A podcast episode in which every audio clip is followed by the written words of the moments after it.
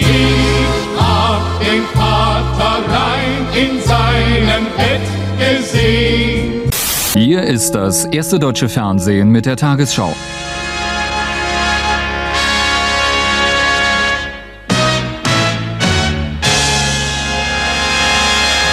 Mit starken Regenfällen hat das Sturmtief Victoria in Südwestdeutschland zu den schwersten Überschwemmungen seit Jahrzehnten geführt. Betroffen sind das Saarland, Rheinland-Pfalz, Baden-Württemberg, Bayern und Hessen. Vielerorts wurde Katastrophenalarm ausgelöst. Mehrere Menschen kamen bislang ums Leben. Die Schäden liegen in Millionenhöhe. Auch in Frankreich, Belgien und den Niederlanden traten zahlreiche Flüsse über die Ufer. Entspannung ist nicht in Sicht. Wasser- und Schifffahrtsämter an Rhein und Donau erwarten eine Ausweitung des Hochwassers durch die stark ansteigenden Nebenflüsse.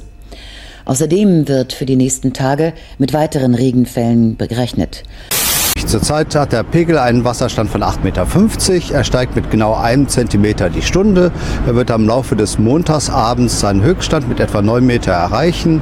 Die Welle läuft zurzeit über Mannheim, wird dann über Mainz laufen, dann an Köln vorbei und dann wird es wieder sinken. Ja, der hat's wunderschön. Köln ist mit über einer Million Einwohnern die größte Stadt am Rhein. Bei Hochwasser allerdings wird der Strom zu einem Albtraum der Bewohner. Die beiden letzten Überschwemmungen kamen in Köln im Abstand von nur 14 Monaten. Menschenleben waren zum Glück nicht betroffen, aber manche Kölner gerieten durch die Wasserschäden in Existenznot. Vater Rhein. Der ist nicht immer so gut gelaunt und manchmal liegt er eben nicht in seinem Bett, sondern tritt über die Ufer. Und speziell in Köln gab es deswegen auch mehrere Jahrhundertkatastrophen zu beklagen. Besonders an die Hochwasser 1993 und 95 erinnert sich praktisch jeder Kölner, der damals schon in der Stadt gelebt hat. So auch unsere Themenpatin für heute, R. Sie ist ja eine waschechte Kölnerin oder sagt man da Kölsches Mädel? Sagt man das so? Keine Ahnung. Auf jeden Fall war sie damals eben schon Kölnerin. Und als Kind hat sie sehr oft Hochwasser in Köln erlebt. Das gehört eher zur Regel als zur Ausnahme. In die Notizen zur Sendung schreibt sie von einem denkwürdigen Campingurlaub, den sie mit ihren Eltern gemacht hat, bei dem es ganz, ganz knapp wurde und man fast schon abbrechen musste. Und unter anderem ein Campingwagen, der leider unvorsichtigerweise zu nah am Ufer geparkt war und nicht umgeparkt wurde, an ihnen vorbeischwamm. Ein oder zweimal, schreibt sie, hat sie damals auch erlebt, wie der Rhein die komplette Altstadt überflutet hat. Das ist ein Anblick, der gleichermaßen faszinierend wie gruselig ist, schreibt er. Und das kann ich bestätigen. Ich habe Hochwasser in Regensburg, in Passau, in Kelheim und in Abensberg gesehen und ich habe in der Nähe von einem recht kleinen Fluss Teile meiner Kindheit verbracht. Es war jedes Mal gleichzeitig ein großes Happening und bedrohlich zu sehen, wie groß die Flächen sind, die sich plötzlich in eine Wasserlandschaft verwandeln können und wie reißend so ein kleines Bächlein oder Flüsslein sein kann, wenn es erstmal über die Ufer tritt und eine Stadt oder ein Dorf überflutet. Nachdem Köln im Jahr 93 und 95 spektakuläre Hochwasserereignisse hatte, wurde systematisch in den Hochwasserschutz investiert. Es gibt im Boden versenkte Schutzmauern, die durch entsprechende Elemente nach oben erweitert werden können und eine Art Damm bilden. Es gibt Gebiete, die gezielt für Überflutungen gedacht sind und andere Gebiete, die mit einer Art Schleusensystem gesteuert werden können.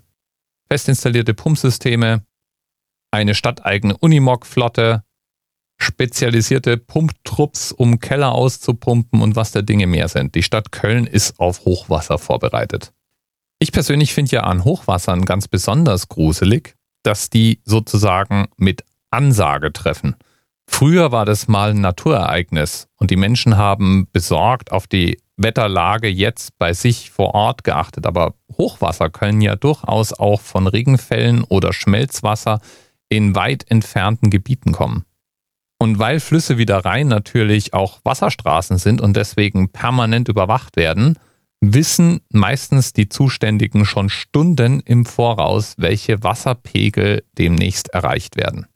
Dass Sie diese Information bekommen, verdanken Sie in regelmäßigen Abständen installierten Pegelmessgeräten. In Köln steht eben auch ein solches Gerät, der sogenannte Pegelturm. Der ist gleichzeitig der Themenanker der heutigen Sendung, denn er steht bei Rheinkilometer 688. Eingeweiht wurde der Turm am 16. Juni 1951 und ist einer von 22 Pegeln am Rhein. Er funktioniert nach dem Schwimmerprinzip. Das heißt, es gibt ein auf der Wasseroberfläche aufliegender Schwimmer und der überträgt mechanisch den Wasserstand auf einen entsprechenden Schreiber. Weil man sich heute aber nicht mehr auf reine Mechanik verlassen möchte, sowas kann ja auch mal klemmen oder kaputt sein, gibt es außerdem noch ein weiteres Gerät, das den Pegel mit einem Druckmesser misst. Damit man den Pegel auch von außen lesen kann, ist eine mechanische Pegeluhr angebracht, an der man den Stand in Dezimeter und Meter ablesen kann. Was ich wirklich interessant finde, ist, dass auch bei einem Pegelstand von 0 im Rhein immer noch Wasser fließt. Der Pegel 0 bedeutet nämlich, dass mindestens noch ein Meter Wasser in der Fahrrinne vorherrscht. Keine Ahnung, ob mit einem Meter überhaupt noch Schiffe fahren können. Aber es ist auf jeden Fall immer noch Wasser da. Zu so einem niedrigen Pegelstand kommt es aber praktisch nie. Viel häufiger schwankt der Wasserstand irgendwo um den sogenannten Normalwasserstand und der liegt bei 3,21 Meter. Ermittelt wird der aus dem 10-Jahres-Mittelwert, im Augenblick also aus dem 10-Jahres-Durchschnitt von 2001 bis 2010. Ab 4,50 Meter spricht man in Köln von Hochwasser. Und das ist auch genau der Wasserstand, ab dem die ersten Wasserschutzmaßnahmen eingeleitet werden. Für die Schifffahrt bedeutet das allerdings noch keine Einschränkung. Das ändert sich dann ab einem Pegel von 6,20 Meter ab dem bestimmte Einschränkungen gelten. Und bei Hochwasser 2, das ist ein Pegel von 8,30 Meter, wird der Schiffsverkehr dann komplett eingestellt. Ab 10 Meter Wasserstand wird der Rhein-Ufertunnel geschlossen und ab 10,70 Meter herrscht Katastrophenalarm. Ab hier darf das Wasser dann auch nur noch 60 Zentimeter höher steigen, bevor die Altstadt überflutet wird. Das schon erwähnte Hochwasser von 1995 erreichte 10,69 Meter. Damals floss durch den Rhein 11.000 Kubikmeter pro Sekunde. Das ist die fünfeinhalbfache Menge vom Normalwasserstand und sogar die 17-fache Menge des Wassers, das bei einem Pegelwert von null durch den Rhein fließt. Gegen solche Ereignisse ist Köln auf jeden Fall so einigermaßen gewappnet. Es gibt mobile Deichwandsysteme, es gibt Pumpwerke, es gibt Überflutungsgebiete. Kann man ab hier entspannt sein? Also wenn schon ein Hochwasser entstehen würde, wie an der Donau 2013, dann würden unsere Schutzanlagen alle überschwemmt werden. Dann wäre zum Beispiel die U-Bahn total unter Wasser, dann wäre der Zoo unter Wasser, dann wären 200.000 Menschen betroffen in Köln. Die Stromversorgung würde ausfallen, dann würde also eine Million Leute betroffen sein. Aber was noch viel schlimmer ist, der gesamte Chemiegürtel im Kölner Norden ginge unter Wasser. Und das wäre die absolute Katastrophe. Und das gilt auch leider für Leverkusen. Eieiei.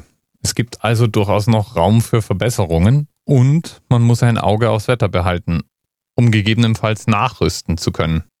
Und bis dahin kann man wenigstens am Pegelhäuschen auf Kilometer 688 genau ablesen, wie viel Wasser da rein denn nun führt. Lieben Dank an Themenpatin R. Bis bald. Ich hab den Vater rein in seinem Bett gesehen. Thema Rest 10, 9, 8. The experience of 47 individual medical officers. Was hier über die Geheimzahl der Illuminaten steht. Und die 23. Und die 5. Wieso die 5? Die 5 ist die Quersumme von der 23.